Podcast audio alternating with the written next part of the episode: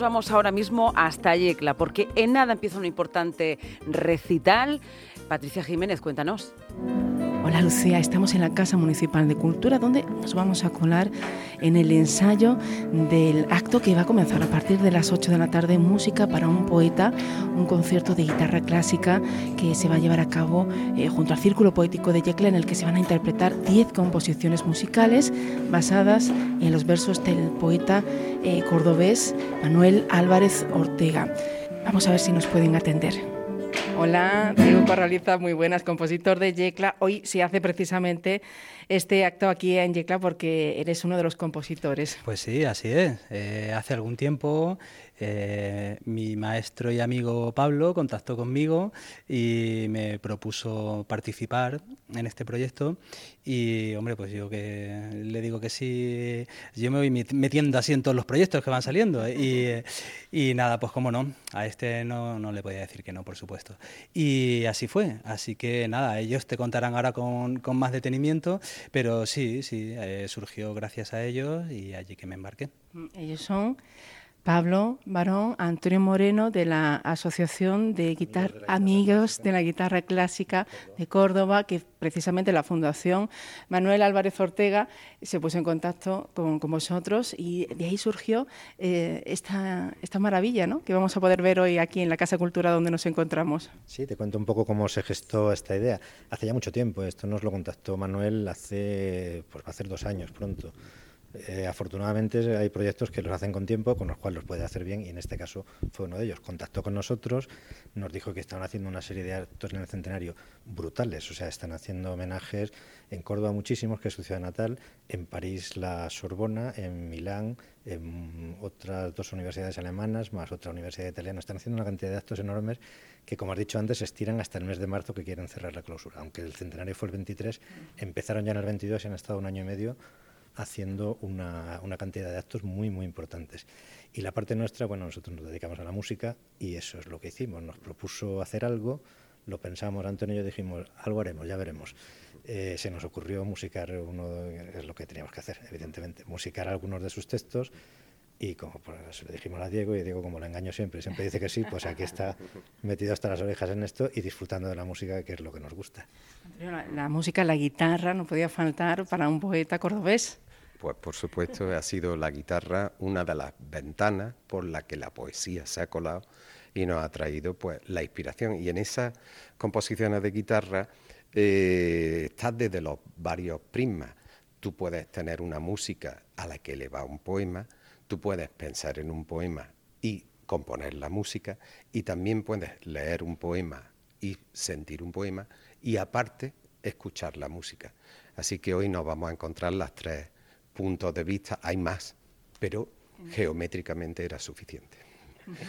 Y en ese caso, una de las personas que va a poner voz, porque van a participar también del Círculo Poético de, Yecla, pero ya lo ha hecho anteriormente en otros de los eh, eventos que se han realizado y lo va a hacer también hoy aquí María García. Ella es musicoterapeuta, cantante y hoy va a hacer una labor muy difícil, ¿no?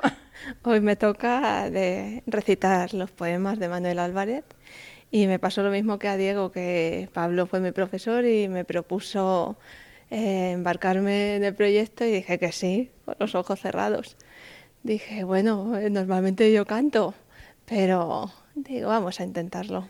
la dificultad de recitar, eh, porque eh, con el caso de Diego vas a recitar primero tú, luego él va a interpretar la música que ha compuesto precisamente para ese texto, pero con, con Antonio y con Pablo mm, vas a recitar durante la composición, ¿no? Y es ahí donde viene la dificultad. La dificultad es que tiene que ir el texto acorde con la música. Entonces ahí viene un poquito la dificultad, pero para mí era un poco más fácil meterlo a tiempo que la parte que hago con Diego, que estoy sola. claro. sí, sí. La voz. Solo la voz. Sí, sí, sí. El evocar todas las emociones solo con la voz, sin el apoyo de la música. Sí. Vamos a tener una tarde sentida eh, con la participación, insistimos, del círculo poético de, Yecla. Componer para las letras de un gran poeta, vosotros habéis sido, permitir que me os vosotros habéis sido quienes habéis elegido los textos y cómo ha sido esa elección. En mi caso fue pues leer parte del poemario y eh, escoger aquellos que más se adaptaban a mi gusto personal. En realidad ha sido tan sencillo como eso. Sencillo y difícil porque, hombre, obviamente tienes que ir leyendo con mucho detenimiento, eh, intentar eh, acercarte también a la figura del poeta que para mí era desconocido y entonces, bueno, pues hacer una pequeña labor de investigación también. Mm, pero luego es simplemente adaptarte a tu gusto personal. Un poeta, no sabemos si podemos decir injustamente desconocido, lo digo porque eh, fue eh, estuvo dos veces nominado para el Premio Nobel de Literatura. Un personaje bastante... y que, por ejemplo, en Córdoba, que es su tierra natal, apenas era conocido. Ahora, gracias a estas actividades de la Fundación, se está conociendo, pero para todos ha sido un descubrimiento. Su obra poética, bueno, cuando nos facilitó la Fundación los textos, eran como 600 páginas de poemas, que tuvimos un trabajo para seleccionar. Y es, sí es curioso que, bueno, lo que ha dicho Diego es lo que hicimos todos. Tú lees este te dice algo y bueno, a partir de ahí vas componiendo. Y casualmente los tres hemos escogido poemas del mismo libro. Dentro de los 600 de una, no sé, estamos hablando de a lo mejor 60 años de producción, desde los 40 hasta el 2000, no sé cuánto que murió, 2009 creo que fue, no recuerdo exactamente. O, 14 tal vez, 14, 14 se me equivoco. O sea, estamos hablando de una, una, cantidad de décadas y sin embargo los tres hemos aterrizado en el mismo libro que fue el primero. Es un libro que lleva por título La huella de las cosas que es el título del primer poema que yo interpreto, que además es el que abre todo el, el, ciclo. Eh, luego habrá, yo tengo cuatro composiciones, Diego tres, Antonio otras tres. O sea, son, hay que decir también que esto solamente se ha hecho una vez, que es la segunda vez que esta música se pone de cara al público. Es, bueno, no casi un estreno, pero la segunda interpretación, que no es poco. Y bueno, decía que llegamos todos a este libro, que además es un libro muy gris, muy, muy oscuro. Y, fue María, recuerdo que me dijo, lo va a contar María. Sí, aparte me lo estaba comentando antes. Claro, a mí me llegan todos los poemas de los tres. Y, y, claro, digo, todos hablan sobre la muerte. Y yo me pregunté qué le habrá pasado a este hombre. Y luego hablamos con el director de la fundación y le preguntamos cuántos años tenía cuando lo escribió, tenía 19. Y yo le dije, digo, ¿le pasó algo? dice que falleció una novieta que él, que él tenía. Entonces, claro, fue como... Y un hermano también que tuvo varias muertes de muy joven, porque habla de adolescencia. Entonces, el pensar que te puede pasar tan joven para estar todo el rato evocando la muerte. Y lo curioso también es que los tres que no habíais, no, no, estabais en contacto de ver, oye, ¿tú qué has elegido? Ni porque también puede, oye, no elijas, sé que ya lo he elegido yo. O sea, el, poema sí, pero no, pero no de la primera parte. Efectivamente, o sea, la, libertad de leer fue total. Únicamente, bueno, cuando yo decía, yo esto lo voy a hacer, ya decía, bueno, pues no hagáis este que ya he llegado yo antes, ¿no?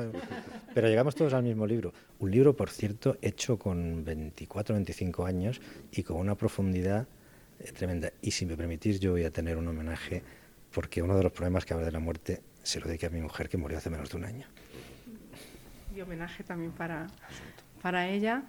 Eh, ¿Por qué tienen que venir esta tarde a las 8 a la Casa Municipal de Cultura? Pues creo que puede ser un bonito recorrido sobre, eh, eh, a ver, todas estas situaciones que a veces te sorprenden, que nos creemos de las que no nos van a tocar nunca, pero que están mucho más cerca. Y muchas veces mm, trabar relación con alguien que ha sabido escribirlo, que ha sabido contarlo, que ha sabido describirlo, pues puede ser un bálsamo para mucha gente. Y nos ayuda, yo creo que puede ser una magnífica ayuda, ya que estamos bajo la tutela del arcángel San Rafael, que en Córdoba es muy venerado y demás, pues eh, sobre esas alas protectoras y demás que tienen los arcángeles, según me han dicho, ¿verdad? Eh, pues eh, que estaría muy bien acercarse y disfrutar de esa percepción ¿vale? protectora. Para conocer más al poeta, para disfrutar de vuestra música, eh, con la voz, aparte del círculo poético de Yecla, de, María Gracia. Entonces, os dejo que continuéis, ¿no? Un ensayo, eso porque la dificultad que habéis tenido para organizar todo esto, teniendo en cuenta que Diego eh, vive en Yecla, aunque también está para arriba y para abajo, Antonio y Pablo, Córdoba, María Albacete, a pesar de toda la dificultad, eh, este, para, e, para este, eh, este evento de esta tarde es la primera vez que, os vais a juntar, ¿no? Desde, desde noviembre no nos hemos vuelto a ver, así que este ratito que nos queda tenemos que hacer algo, recordarlo. Pero va a quedar, que venga todo el mundo, esto es una maravilla. Y va a pasar hoy y no va a pasar nunca más. Si alguien no viene y después se lo cuentan, va a llorar. Así que que no te lo cuenten, ven. A mí no me lo van a contar, Lucía, que yo me quedo. Un saludo desde la Casa Municipal de Cultura, a las 8. Hasta luego.